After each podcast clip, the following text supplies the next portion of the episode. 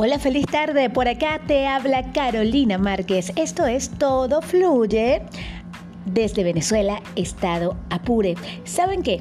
Hoy está siendo un día lluvioso y se me ocurrió que podríamos hablar de cosas para mejorar nuestra calidad de vida. ¿Saben qué debemos hacer? Aceptar la realidad.